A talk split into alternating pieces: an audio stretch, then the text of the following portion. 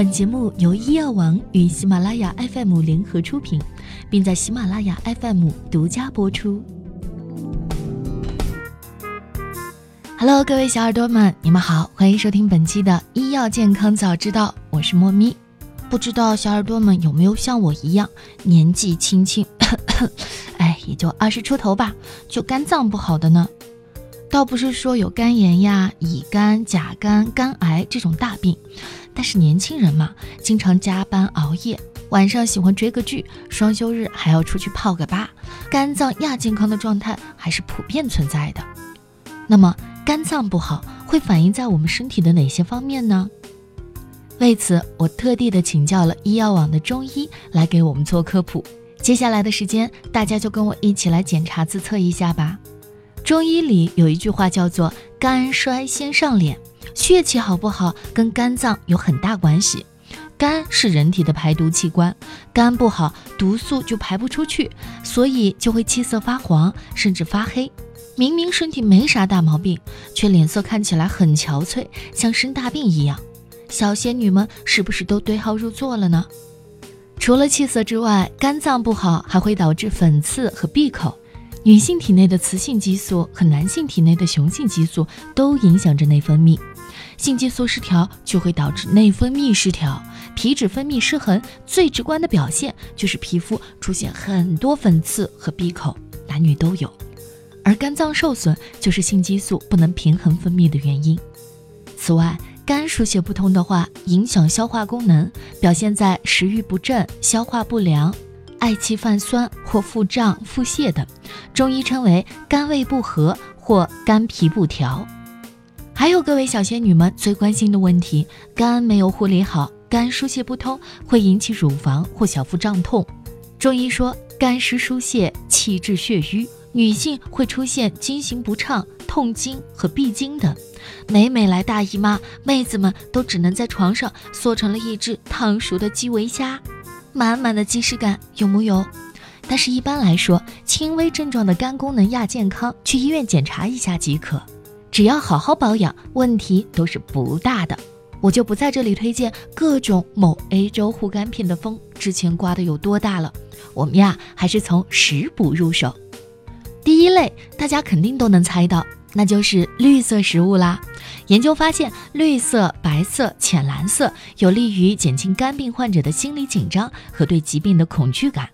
户外绿色的树荫草坪、风平浪静的湖水以及优雅的绿色环境，都能促进肝病患者康复。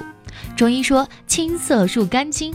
绿色食物能有益肝气循环代谢，还能消除疲劳、舒缓肝郁。多吃一些深色或绿色的食物，能起到养肝护肝的作用，比如西兰花、菠菜、青苹果等。第二类，大家一定会觉得很新鲜，大部分人都不知道，糖是保护肝脏的重要物质，每颗葡萄糖能提供人体所需要能量的百分之七十左右。如果一个人长时间处于缺乏能量的状态，就会影响肝脏功能。糖还能合成一种叫肝糖原的物质，储存在肝脏当中，可以防止摄入体内的毒素对肝细胞的损害。除糖尿病患者之外，普通人可以按照体重计算自己每天应该吃多少糖，每公斤体重摄取一克糖。六十公斤重的成年人每天可摄取的糖不应超过六十克。第三类食物呢，就是蛋白质啦，鸡蛋、豆腐、牛奶、鱼、鸡肉、芝麻、松子等高蛋白、低热量的食物是肝脏的最爱。这些食物当中丰富的蛋白质就像是肝脏的维修工，能够起到修复肝细胞、促进肝细胞再生的作用。正常人每天摄取的优质蛋白应该多于九十克。对于肝功能受到损害以及减弱的人来说，适当多吃高蛋白的食物更有利于肝脏恢复健康，防止它进一步受到伤害。患有急性肝炎的人每天摄入的蛋白质不能少于八十克，患有肝硬化的病人则不能少于一百克。最后还有我们的维生素大军当中的一员维生素 A，可别小看它，维生素 A 可有着抗肝癌的功效哦。肝脏是人体储存维生素的仓库。当肝脏受损时，仓库储存维生素的能力也会下降。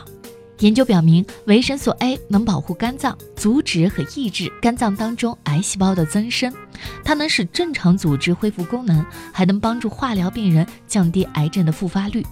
专家说，人体每天需要摄入的维生素 A 为男性八百微克，女性七百五十微克，千万不要超过三千微克，以免损害肝脏。每天食用一根胡萝卜、六十五克鸡肝、两百克的金枪鱼罐头或是一杯牛奶就可以满足了。番茄、胡萝卜、菠菜、动物肝脏、鱼肝油以及乳制品当中也含有大量的维生素 A。最后，我还是要提醒大家。多运动，少熬夜，少喝酒，保持愉悦的心情更是重中之重。精神抑郁、多愁善虑、沉闷欲哭、爱气太息、胸胁胀闷，都会给肝脏带来很大的负担。有句话是这么说的：只有现在善待你的身体，二十年后你的身体才会善待你。熬夜虽易，护肝不易。大家是不是还有其他的护肝小妙招呢？